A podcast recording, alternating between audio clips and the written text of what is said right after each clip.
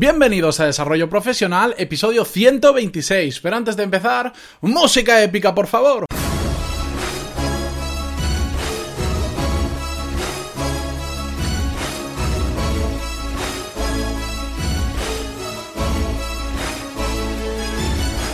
Muy buenos días a todos y bienvenidos a Desarrollo Profesional, el podcast donde hablamos sobre todas las técnicas, habilidades, estrategias y trucos necesarios para mejorar en nuestro trabajo, ya sea porque trabajamos para una empresa o porque tenemos nuestro propio negocio. Y hoy os traigo al, podcast, traigo un tema que quería compartir con vosotros porque es algo que me funciona muy bien a mí y creo que también os puede funcionar muy bien a vosotros siempre y cuando pues lo cojáis como ejemplo pero lo adaptéis a vuestra forma de hacer las cosas. Porque hoy vamos a ver cómo crear vuestro propio sistema de trabajo, vuestra propia forma de hacer las cosas. Suena muy complicado, suena algo muy grande, pero realmente no lo es. De lo que se trata es, entre comillas, autoimponernos normas o límites para ayudar a organizarnos. Y no estoy hablando de crear un super mega sistema que recoja todo lo que hacemos en el día, sino de establecer cómo vamos a hacer pequeñas acciones que suelen ser repetitivas a lo largo de nuestra semana laboral o de nuestra carrera, cómo poder hacer que estén un poco más organizadas y vamos a ver después qué beneficios nos va a producir esto. Y os pongo unos cuantos ejemplos de cosas que podemos sistematizar, de dónde podemos crear sistemas de trabajo. Un ejemplo podría ser solo mirar el email una vez al día. Otro ejemplo podría ser leer 15 minutos nada más despertarnos. Otro ejemplo podrían ser reuniones, por ejemplo, de máximo media hora y que no te rompan el día. Es decir, que sea en momentos em, que no te rompan el continuo de trabajo. Es decir, a primera hora de la mañana o primera hora de la tarde o última hora de la mañana o de la tarde. No a las 11 que te rompe, que te pilla ya a mitad y probablemente terminas la, la reunión y después ya no tienes mucho tiempo para seguir trabajando.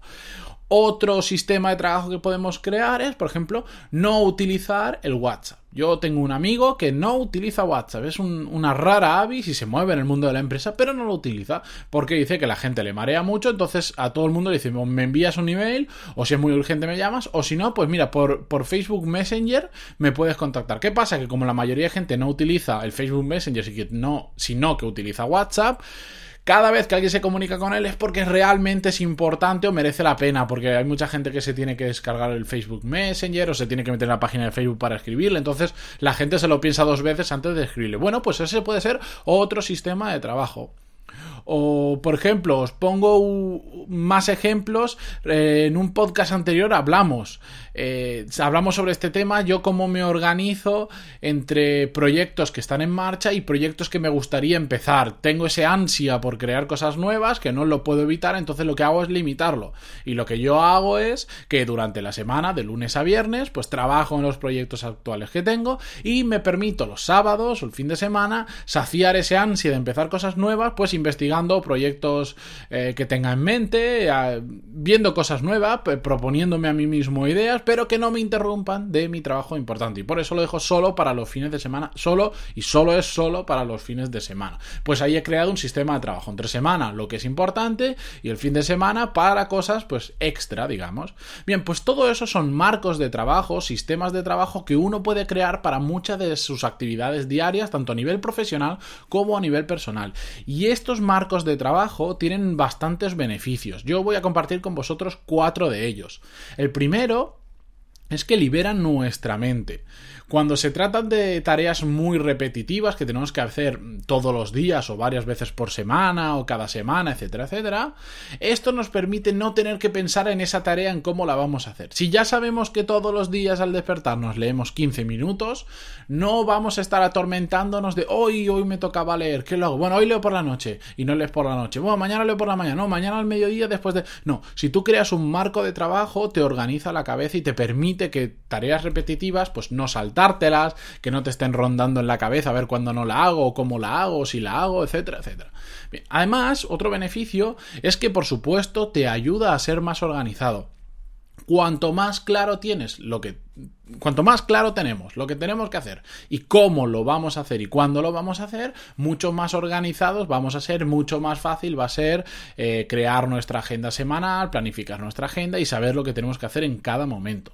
Además, eh, crear tu propia forma de hacer, de hacer algo, de hacer una tarea, te implica más con ese algo que has creado, con esa tarea. Porque si tú has pensado en un sistema para leer todos los días 15 minutos, media hora, lo que sea, le has establecido un tiempo habitual, ya sabes dónde pones el libro que vas a leer, tienes esa rutina, has creado ese marco, te implica mucho más en esa tarea específicamente porque le has dedicado un tiempo y un esfuerzo que no quieres perder y que sin darte cuenta te estás comprometiendo contigo mismo a continuarlo. Y el último beneficio que quería compartir y que me parece el más importante de todos con diferencia es que nos permite tomar el control de nuestra vida. Y esto es muy importante, porque empezamos a controlar qué hacemos con nuestro tiempo y no al revés, que otros controlen lo que tenemos que hacer con nuestro tiempo. Cuando nosotros estamos diciendo, mm, voy a crear un marco de trabajo en torno a las reuniones, y eso significa que voy a establecer las siguientes normas. Uno, que no las puedo hacer a media mañana ni a media tarde, tienen que ser al principio o al final. Y dos, no pueden durar más de media hora. Lo que estamos haciendo es controlar, tomar control de nuestro tiempo y en, en relación a las reuniones entonces, cuando tengamos una reunión con quien vaya a ser, le decimos, mira, la reunión de tal a tal hora, no puede ser más porque no puedo hacer reuniones más largas y va a ser de esta a esta hora. Y, listo. Por supuesto, siempre pueden haber excepciones, no tenemos que ser nazis de, de, de todo esto, pero sí que ya establece un marco con el que trabajar para nosotros mismos y para cuando vienen cosas de fuera, los outputs que le llaman, pues tener un control sobre eso y que no nos dominen a nosotros. Varias aclaraciones que os quería hacer sobre este tema.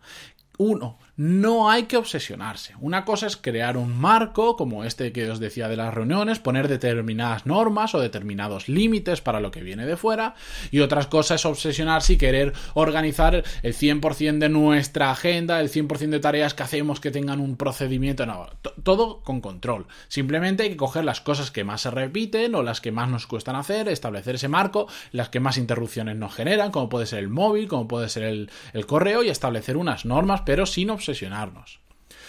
Eso quiere decir que no tenemos que hacerlo con todo en nuestra vida, ¿de acuerdo? Y es muy importante, o aunque sean cosas que queremos mejorar rápidamente, no podemos estar estableciendo de repente 30 marcos de trabajo diferentes porque nos vamos a olvidar, nos vamos a cansar y nos vamos a desilusionar y por lo tanto lo vamos a, a dejar atrás.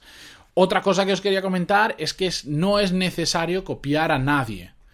Eh, yo, por ejemplo, solo os estoy dando algunos ejemplos, hay muchísimos más marcos que se pueden crear. Si queréis que un día solo hablemos de marcos específicos de ejemplo, me lo decís en pantaloni.es barra contactar, me dais feedback y lo vemos, pero Coged los ejemplos de otras personas, como estos que os estoy dando, pero después os tenéis que sentir a gusto con esos marcos de trabajo, con esos sistemas de trabajo.